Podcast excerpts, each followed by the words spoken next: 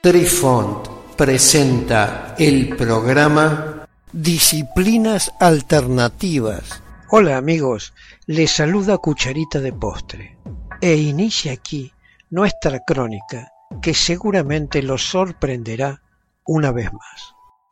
Apreciamos sentir tu presencia. Comunícate con nosotros. Hazlo, Hazlo. vía Twitter en arroba trifón-media. Hola, soy Besitos de Sol. En el programa de hoy escucharemos... ¿Quién es Mai Mai Se?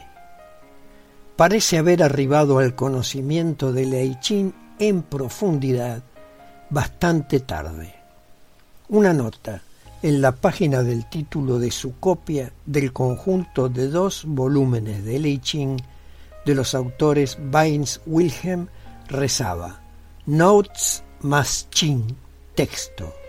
Más de una década después de la publicación del Tao de la pintura, C estudió el I Ching tan cerca como estudió otros clásicos de la filosofía china, como la Ose, las Anacletas confucianas y las obras de Mencio.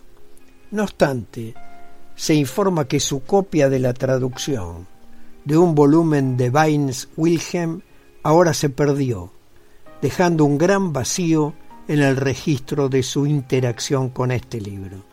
Sin embargo, dejó notas en las otras traducciones que poseía, así como en sus copias de fuentes secundarias sobre el I Ching en inglés. Revelan un poco sobre lo que estaba haciendo. La copia más anotada por C. de I Ching es una de las pocas traducciones al inglés con el texto impreso junto con el chino original. También poseía una edición para principiantes editada y anotada completamente en chino, pero esta no contiene ninguna de sus notas escritas a lápiz. El texto del Rey Ji y sus apéndices, original chino con traducción al inglés por Zhou Sun, publicado en 1935 en Shanghái, contiene notas marginales e insertos típicos de Mai Mai. Algunos caracteres están encerrados en un círculo y en el texto en inglés a continuación toma notas en inglés para traducciones alternativas.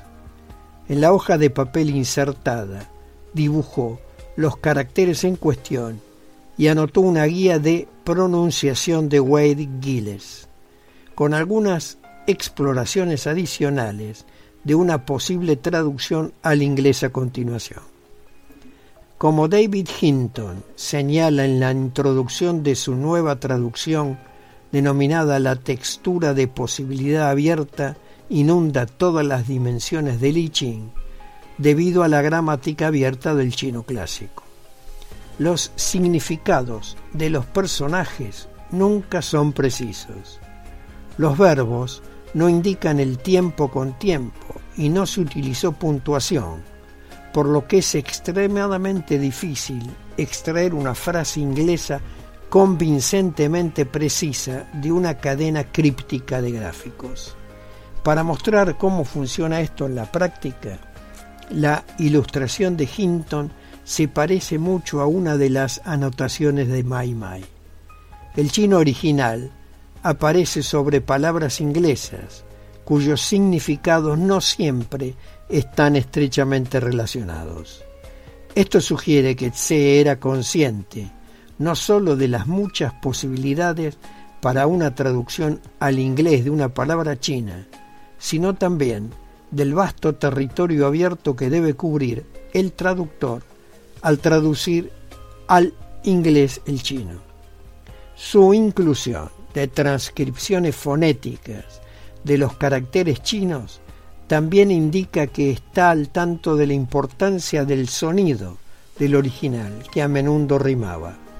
La traducción cantada del texto fue descrita como la excelente bibliografía anotada de 2002 de Li y como un arreglo conveniente de la traducción de Leish, en oposición a una interpretación totalmente nueva del texto en inglés. C hizo referencia a la traducción de Leigh en todo el Tao de la pintura y se mantuvo al día con nuevas traducciones y fuentes secundarias sobre el I Ching a medida que salía. Su colección incluye copias de la traducción de Blofeld, la traducción de dos volúmenes de Weiss Wilhelm mencionada anteriormente y tres estudios del libro publicado por la Fundación Bollingen por Richard Wilhelm, Helmut Wilhelm y el erudito ruso Julian Schussky. Todos ellos muestran los signos reveladores del intenso compromiso de C. Las revisiones están pegadas en las portadas y los textos contienen anotaciones en inglés y chino, con referencias cruzadas de un libro a otro. Basado en el registro sobreviviente, parece claro que el compromiso académico más intenso de C con el texto tuvo lugar durante los años 60 y 70. Este periodo y la interacción se definieron principalmente por su compromiso con el texto en chino original, así como con las traducciones y estudios en inglés publicados por la Fundación Bollingen. Sin embargo, incluso en esta lectura convencional, el libro frustra las expectativas de coherencia. Está formado por expresiones fragmentarias, lo suficientemente misteriosas en sí mismas. Y estos fragmentos a menudo se sienten bastante dispares en su naturaleza. La poesía se alterna con la filosofía, la imagen desnuda con la narración de cuentos, lo social y político con lo privado y espiritual, y lo sencillo y sincero con la sátira y el humor. Los intereses de Mai Mai Se eran tan amplios y complejos como el I Ching que describe Hinton. Su biblioteca revela sus exploraciones de poesía y filosofía, artes visuales y literatura, política y vida social y espiritualidad. Al igual que el I Ching, siempre hay espacio para nuevas interpretaciones cuando se trata de Mai Mai Se.